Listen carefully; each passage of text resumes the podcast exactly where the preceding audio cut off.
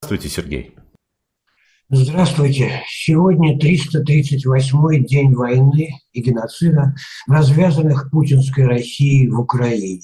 Закончился очередной ракетно-бомбовый погром украинских городов и сел, еще 11 смертей среди мирных жителей, и разрушения, и руины, и сотни, сотни, и тысячи новых убитых среди защитников Украины и оккупантов из России. И снова бомбили Киев ракетами и дронами, шахидами. Террористы. Еще одна ночь смертей. И снова наступило утро, но продолжается балаган.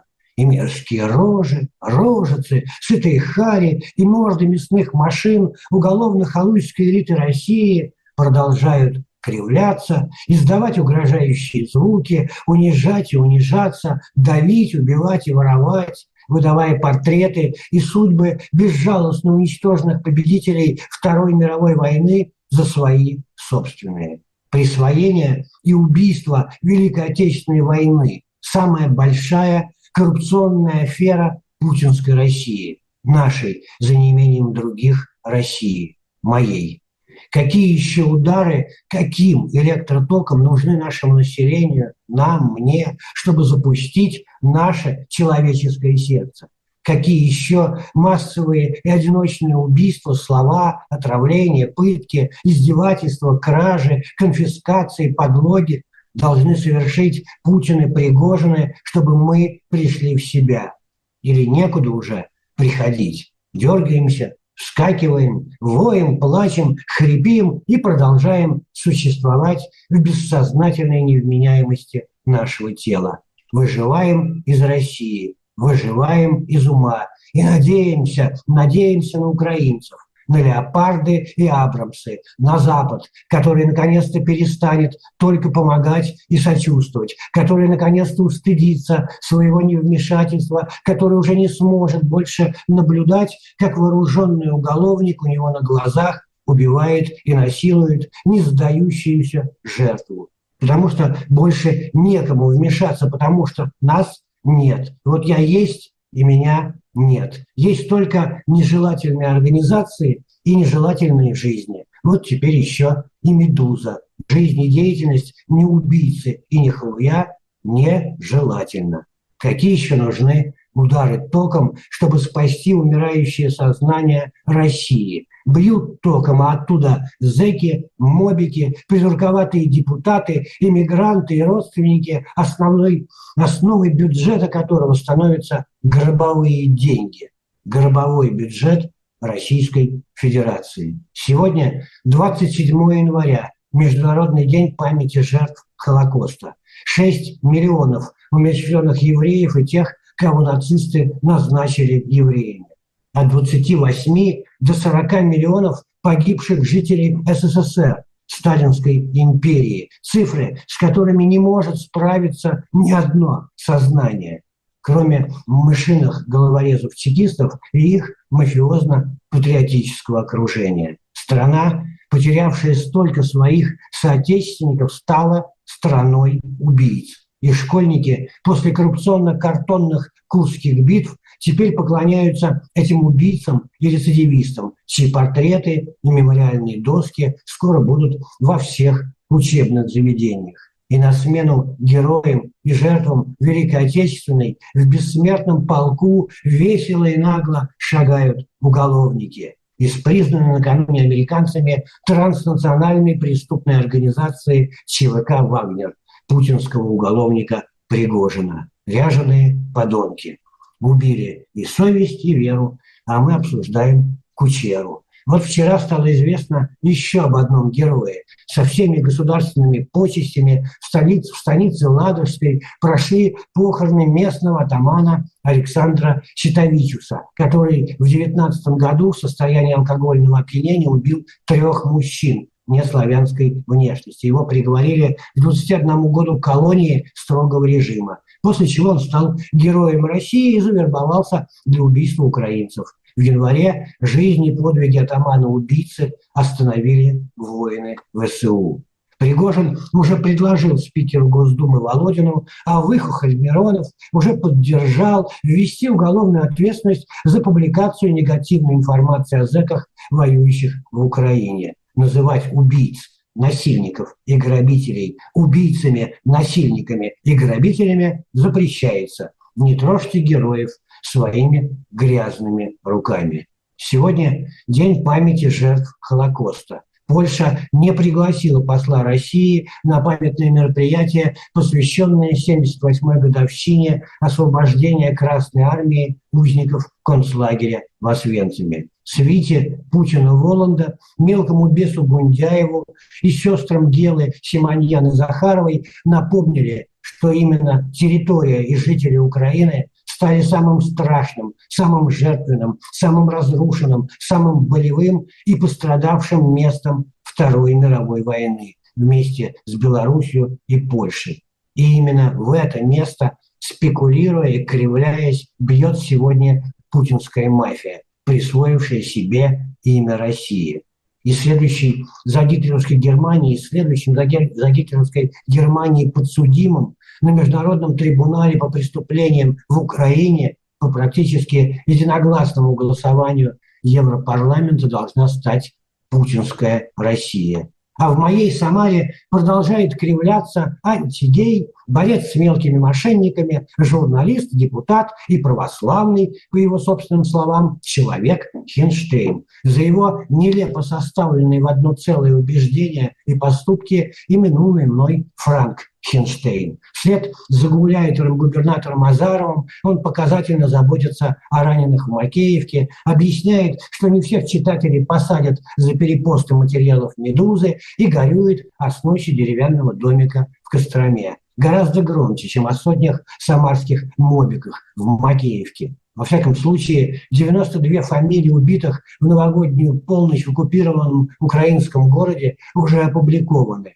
Самара, Новокуйбышев, Тольятти, Кошки, Кротовка, 27 лет, 32 года, 35 лет, 46 лет. Каким током еще надо бить нас, население нашей страны, чтобы запустить наше человеческое сердце? Или нет никаких нас, и меня нет а самарский национал-коммунист и депутат Госдумы Матвеев, уроженец Днепропетровска, накануне Дня памяти Холокоста и в разгар уголовного смертоубийства в Украине читает доклад о народосбережении на рождественских образовательных чтениях. А перед ним выступил сам Гундяев, которого Хабенский должен бы пригласить на роль Воланда вместо уволенного артиста Назарова. Кирилл сообщил народным халуям из обеих шестых палат Федерального собрания, цитирую, «Счастье человека – это покой и мир». То есть, судя по Гундяеву и его хозяину Путину, для жителей Украины покой и мир означают смерть. Но патриоту Матвееву такого счастья мало, и он в канун Дня освобождения Освенцима укоряет самого главаря государства за то, что Путин не спросил у раввинов, сколько они окормляют российских бойцов на передовой, или хотя бы сколько тонн гуманитарного груза отправили на Донбасс. Ну какой же Матвеев нацист после этого? Он антифашист. Его после рождественских чтений с Гундяевым надо было бы обязательно в Освенцим пригласить. А еще и самарских героев освобождения, каковые мужественно снесли экскаватором маленькую копию Эйфелевой башни, подло стоявшей недалеко от завода электрощит. Получили французики за своего Наполеона. А государство – мафия, государство – подворотня со своим, со своим КГ-богом продолжает преследовать нежелательных людей. За антивоенные выступления режиссера Тимофея Кулябина, бежавшего из России под домашний арест с браслетом на ноге, помещен его отец. Мафия всегда берет в заложники родных и любимых. И крымские татары при Путине, который по всем законам уголовного сумасшествия стал императором Сталиным, получают все новые и новые каторжные сроки. И домашний арест за домашнего Арестовича. Привет, это Навальный. Помните, как каждый четверг много лет подряд представлялся Алексей в начале своих YouTube-эфиров? Кажется, это было в другой жизни или в другой смерти. Оказывается, Навальный до сих пор не научился представляться по законам путинско-пригожинской зоны. И его за это снова гнобят в ШИЗО. И все-таки не все наши соотечественники, пусть и весьма нежелательные для исправительно-колониального режима и не имеющие возможности посетить чесы позднего с Ургантом на Кипре, разучились сочувствовать и сострадать. Об этом свидетельствуют стихийные мемориалы памяти родных и их детей, убитых путинской ракетой в Днепре. И все-таки не все самарцы трусы и негодяи, а футболисты дураки. Есть умные и свободные, поэтому тоже нежелательные. Бывший форвард самарских крыльев Евгений Савин выступил против российской агрессии и вынужден был уехать из страны за что владельцы футбольного клуба «Красава» обвинили по статье о дискредитации российской армии. На Савина пожаловался депутат Черюшков, назвав футболиста украинским пропагандистом. Следственный комитет Бастрыкина с лупой готовится возбудить на «Красаву» уголовное дело. Зато другой бывший футболист Крыльев, Владислав Радимов, озабочен исключительно возвращением пива на стадионы. Чтобы отвлечь людей от политики, надо же как-то их отвлечь. Пиво, наверное. Убийство – это политика. А все остальное – бюджетный футбол. Мосгорсуд Путина за 20 минут уничтожил московскую чеченскую группу. А сам крысиный диктатор распорядился создать на оккупированных территориях Украины 25 исправительных лагерей. Откровенные фашистские рифмы борца с мировым фашизмом не смущают. Какое уж тут смущение – 27 января, день освобождения Освенцима. Путин умеет сжимать волю в гулаг. Детского рая, чужие плоды с запахом крови и вкусом воды Смерть погружает тебя в пустоту, смерть превращает тебя в сироту. Смерть – это к Новому году пакет русских стихов или русских ракет. Снова тревога и снова отбой. Смерть – это то, что опять не с тобой. Мысли твои только титры к тому, что уплывает все время во тьму. Глупые титры с экрана сотру. Смерти не будет. Я просто умру. Слава Украине! С днем рождения, Владимир Зеленский! Свободу Навальному! 27 января, время сознания, Сергей Лейбград. Спасибо Сергею Лейбграду за то, что приводит нас в сознание ежепятнично. А, и вы упомянули про День а, памяти жертв Холокоста, и вы находитесь сейчас в Израиле. А, может быть, можете сказать пару слов о том, а, что происходит сейчас там, а, как помнят об этом в Израиле? Ну, сначала я скажу, что сегодня ночью ожидалась здесь тревога. Я живу недалеко от Тель-Авива, продолжается вот столкновение, там операция против террористов в, Джин, Джинине, летели ракеты, да, работал купол железный, Сегодня будут ну, какие-то, я знаю, что в Иерусалиме, в Тель-Авиве, во многих городах встречи, собрания. Надо сказать, что здесь это все отмечается многое, абсолютно неформально. Поэтому это не объявления, не какие-то мероприятия. Я знаю, что Кнессет соберется по этому поводу, будет несколько официальных мероприятий, а все остальное, в том числе молчание, тишина, когда будут все останавливаться, да, и люди, и автомобили, и какие-то другие встречи, они будут проходить неформально. Но я знаю, что уже вчера много говорили, я вчера был в Тель-Авивском художественном музее, люди помнят, об этом говорят, но большинство из них сами договариваются о том, как они будут встречать. Но в основном все это будет или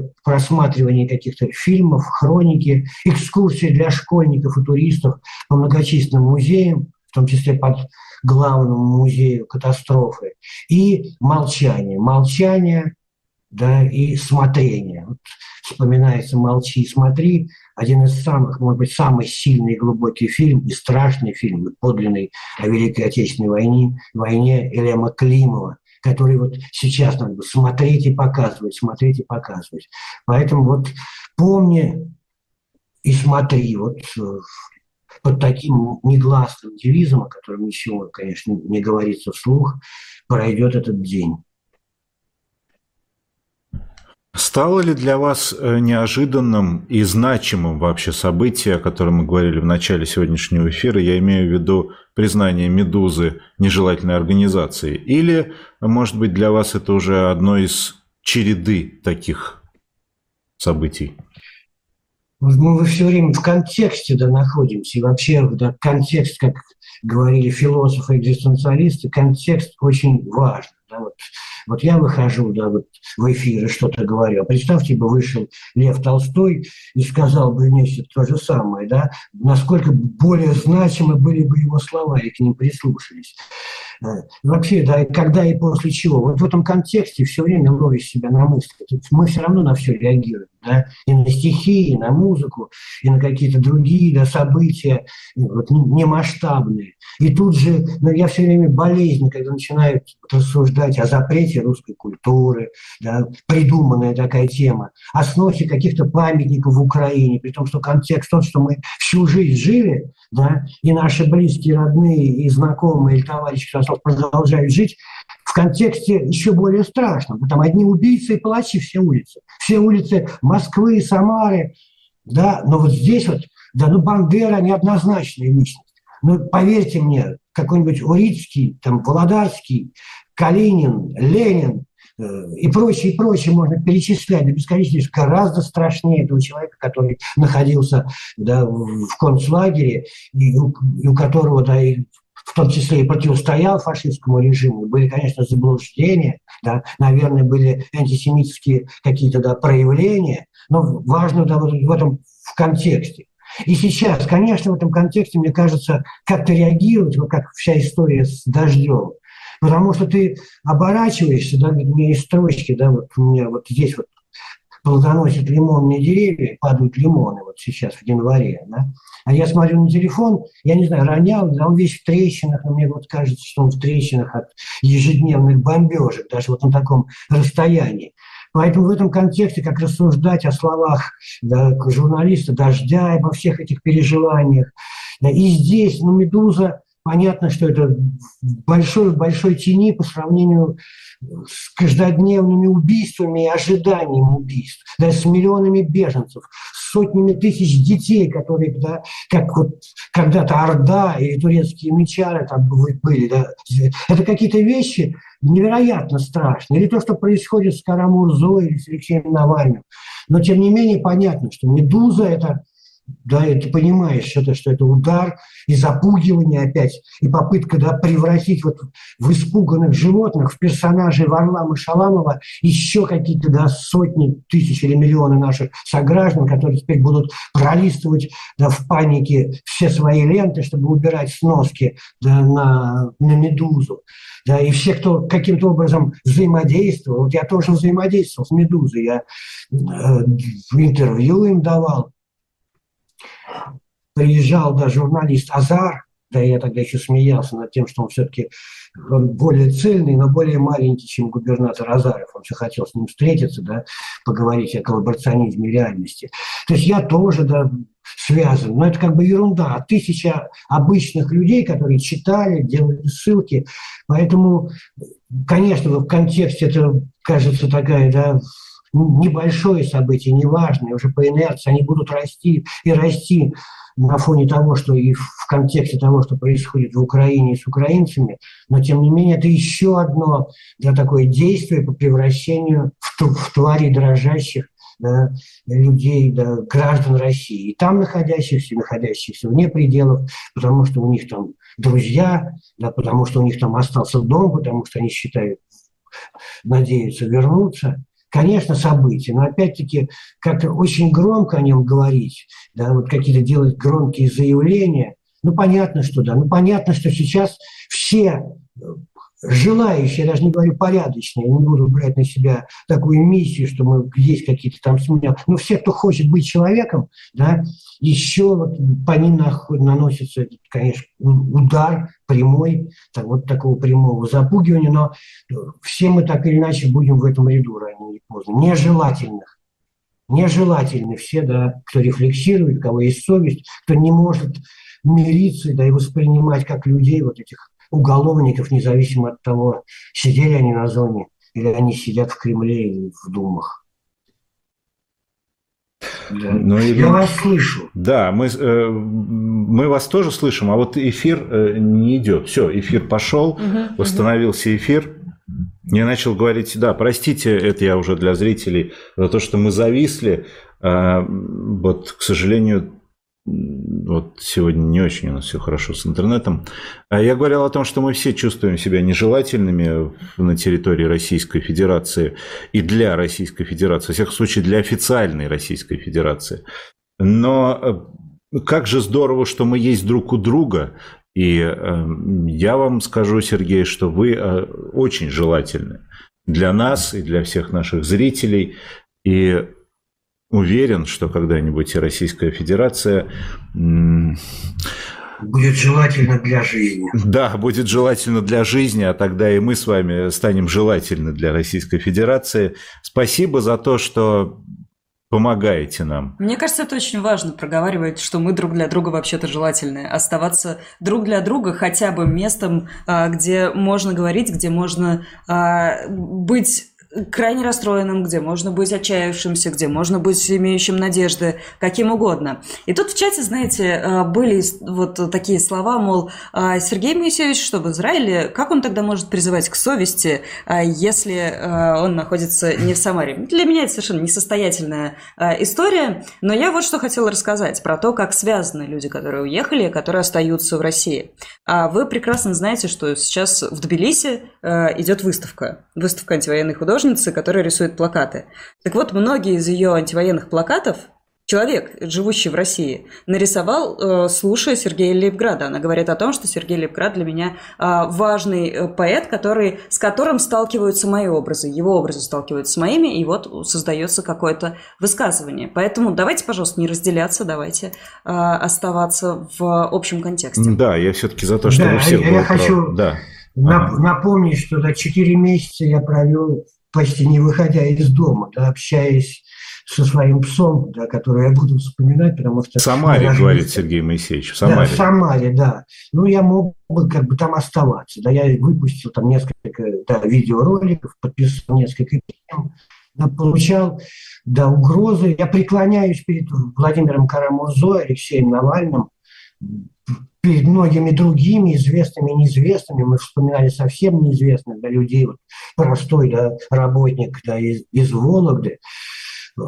Но еще и поэтому вдвойне, да, вдвойне мне больно, да, иногда и, и противно, и страшно, да, что я уехал, я там не нахожусь. Да. Но тем не менее, я считаю себя вот, ну, виртуальным гражданином виртуальной России, хотя в России граждан почти не осталось. Я специально это говорю, потому что я не хочу делать вид, что я неуязвим, что я не буду слушать, не согласен. Да, сейчас лично я, не знаю, может быть, мне кажется, очень многие россияне, в том числе противостоящие, должны это чувствовать. Да. Мы мы не содействовали этому, мы противостояли этому, да, но оказались слабее, не смогли убедить. Поэтому я хочу сказать большое спасибо тем, кто нас сейчас слушает, и тем, кто мне пишет, и, вот, и в чат пишет, и отдельно после этого пишут многие самарцы, мои радиослушатели, читатели.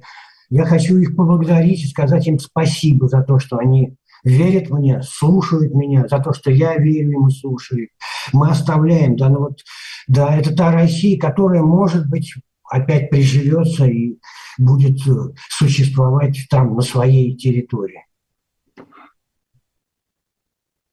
в чате, и от меня тоже большое спасибо вам за то, что приходите, приходите к нам, за то, что разговариваете с нами, за то, что мы остаемся вместе, несмотря ни на что. Да, спасибо. Это был Сергей Лейбград и «Время сознания».